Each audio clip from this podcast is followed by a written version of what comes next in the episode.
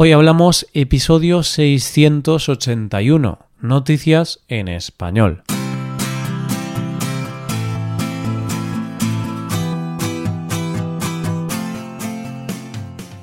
Bienvenido a Hoy Hablamos, el podcast para aprender español cada día.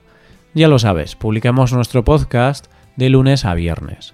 Puedes escucharlo en iTunes, en Android o en nuestra página web ya sabes que tienes disponible la transcripción de este episodio y una hoja de trabajo en PDF con ejercicios y explicaciones de vocabulario y expresiones. Este contenido solo está disponible para suscriptores premium. Hazte suscriptor premium en hoyhablamos.com. Hola oyente, ¿cómo estás? Muy cansado de toda la semana. Yo tengo que decir que estoy un poco cansado pero supongo que es lo normal en esta época del año. Siempre cuesta volver a coger el ritmo después del verano. Pero yo estoy aquí para hacerte la vida más fácil. ¿Qué te parece si escuchamos las noticias y así te relajas un poco? Empezaremos con un pequeño error con grandes consecuencias, seguiremos con una historia de amor en un autobús y terminaremos con un perro casi humano Hoy hablamos de noticias en español.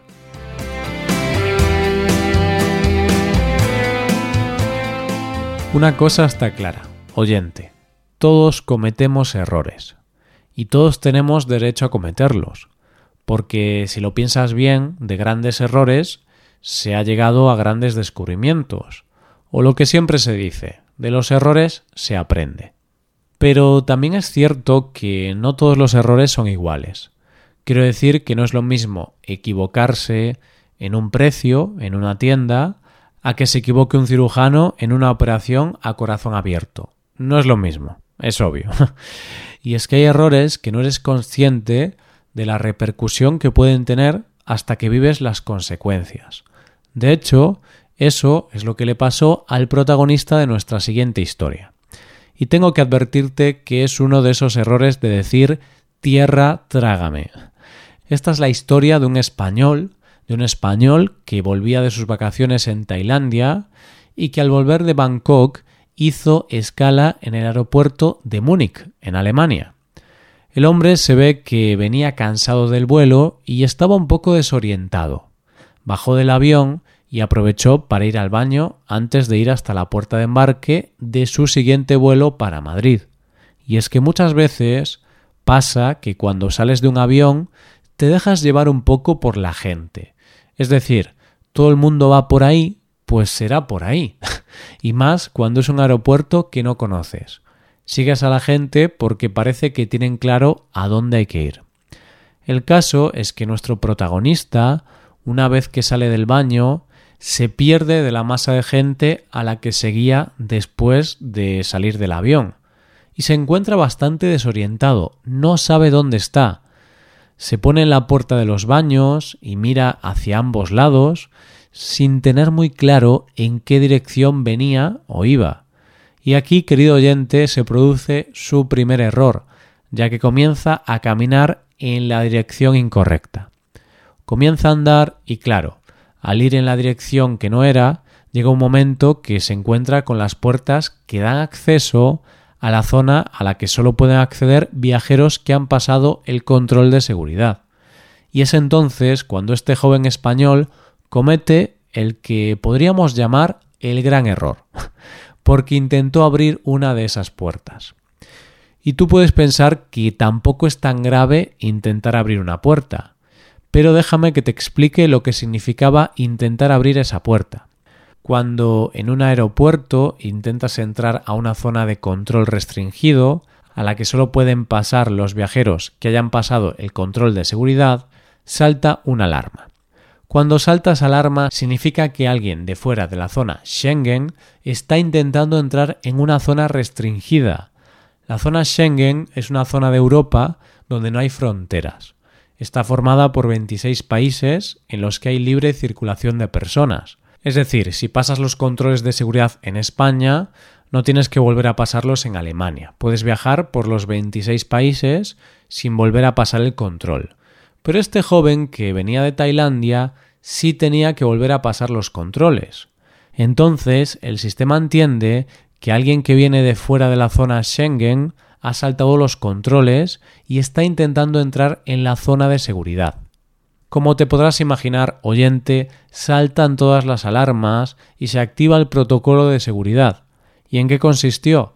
Pues en que se desalojaron parte de las dos terminales del aeropuerto, los viajeros abandonaron las instalaciones y volvieron a entrar, lo que obligó a cancelar 130 vuelos y se tardaron horas en recuperar la normalidad en el aeropuerto.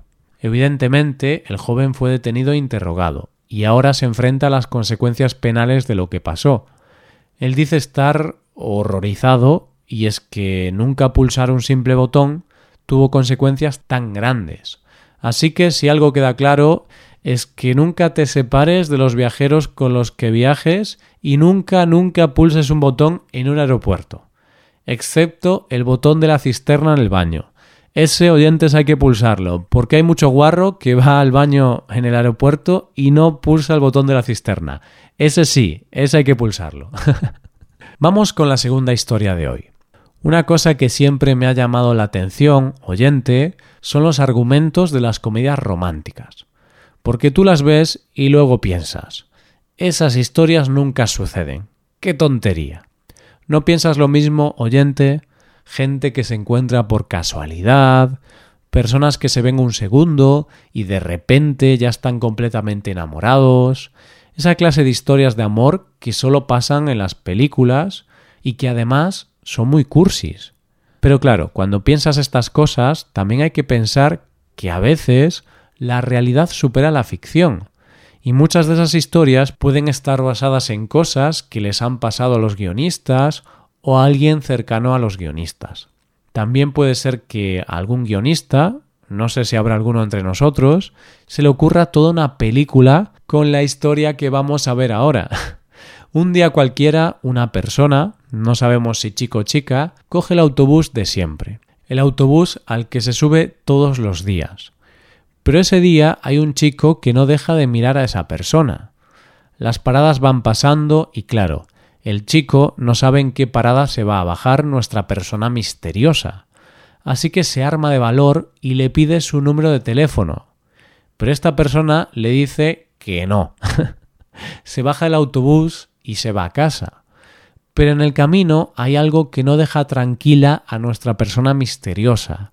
Por alguna razón que no puede explicar, no puede dejar de pensar en ese chico que le pidió el teléfono. Y es que, para ser sinceros, hoy en día hay que ser muy valiente para acercarte a alguien y pedirle el teléfono. Porque ya no se hacen las cosas así. Y muchas veces acercarte a alguien por la calle, así, sin más, puede verse como sospechoso. Ahora estamos en la época de ligar por Instagram o por Tinder. Así que cuando llega a casa piensa que le tendría que haber dado su número, vamos, que se arrepiente de la decisión que ha tomado. Pero claro, la pregunta en ese momento era ¿cómo podía encontrar a ese chico? No sabía nada de él, por lo que era imposible localizarlo. En ese caso las redes sociales no parece que fueran a servir para mucho. Así que había que volver a lo analógico, había que volver a eso tan maravilloso como es colgar un papel. La persona en cuestión decidió pegar un cartel en un poste de la parada 371 de la parada de Santa Gema en A Coruña, para ver si alguien podía reconocer a esa persona o para ver si esa persona lo leía. ¿Y qué decía el cartel? Al chico del 1A que me pidió el número y no se lo di. Me arrepentí al llegar a casa. Si aún lo quieres, vente un día a la hora que siempre llegamos en bus. Quiero ese número. El cartel ha desaparecido, pero la empresa de Tranvías Coruña fue más rápida y colgó la foto del cartel en redes sociales. Foto que ya ha alcanzado una gran repercusión. Hoy por hoy no se tiene constancia de que haya aparecido el misterioso chico que le pidió el teléfono a esta persona. Pero esperemos que aparezca, que se intercambien los teléfonos y quién sabe, a lo mejor tienen futuro y podremos decir la frase de Love is in the bus. Llegamos ya a la última noticia de hoy. Si hablamos de biología pura y dura, es cierto que los animales y los humanos nos diferenciamos en la evolución de la especie. Es decir, nosotros hemos desarrollado una inteligencia que nos permite reflexionar y no actuar por instinto como los animales. Hasta ahí estamos de acuerdo, ¿verdad? Pero es cierto que cuando tienes perro o ves a algunos perros, piensas que eso no es del todo verdad. Hay perros que parecen muy inteligentes. He visto perros que han manipulado a sus dueños para conseguir cosas. Perros que abren puertas como tú y como yo. O perros que haciendo según qué cosas consiguen todo lo que quieren. Hay perros que se han hecho los auténticos dueños de las casas. Pero bueno, podemos pensar que son perros que por costumbre han ido consiguiendo cosas por la causa-efecto. Es decir, hago esta cosa y consigo esta otra cosa. Pero la inteligencia del perro que vamos a conocer en esta historia está a otro nivel. Está al nivel de la picaresca y del chantaje emocional. Nuestra protagonista se llama Gae y vive en Tailandia, más concretamente en Bangkok, y ha desarrollado un método por el cual todo el mundo que la ve le da de comer. ¿Y cuál es ese método? Pues la pena. Se ha dado cuenta de que si da pena, la gente se apiada de ella y le da de comer. y claro, qué mejor forma de dar pena que fingir, sí, fingir que tiene una pata rota. ¿En serio lo finge? Sí, sí, oyente, arrastra la pierna como si la tuviera rota. Y cuando le dan de comer, anda perfectamente. Solo lo finge para conseguir comida. De hecho, vive en un negocio desde hace años y allí la tienen alimentada y cuidada pero ella recorre las calles haciendo su gran actuación con el fin de obtener comida de todo aquel que pase por la calle. Y no es que la perra tenga la pata mal y los dueños con los que vive no le hagan caso, no. De hecho, los dueños dicen que la han llevado al veterinario y la perra está sana como una rosa.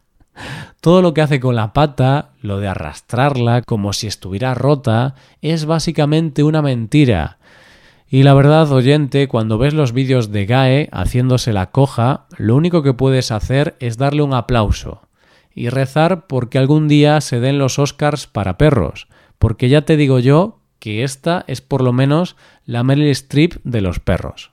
Así que no sé tú, pero yo cada vez dudo menos de que los perros no sean inteligentes. Porque para llegar a la conclusión de que fingiendo puede conseguir comida, por lo menos ha tenido que pensar un poco o llegar a la conclusión de que la pena vende. Yo solo puedo declarar mi más profunda admiración hacia Gae, que ha conseguido hacer de la pena a los perritos un negocio bastante lucrativo para ella. Y esto es todo por hoy. ¿Qué te han parecido las noticias? Puedes dejarnos tus impresiones en nuestra web. Con esto llegamos al final del episodio. Te recuerdo que en nuestra web puedes mejorar tu español de distintas maneras.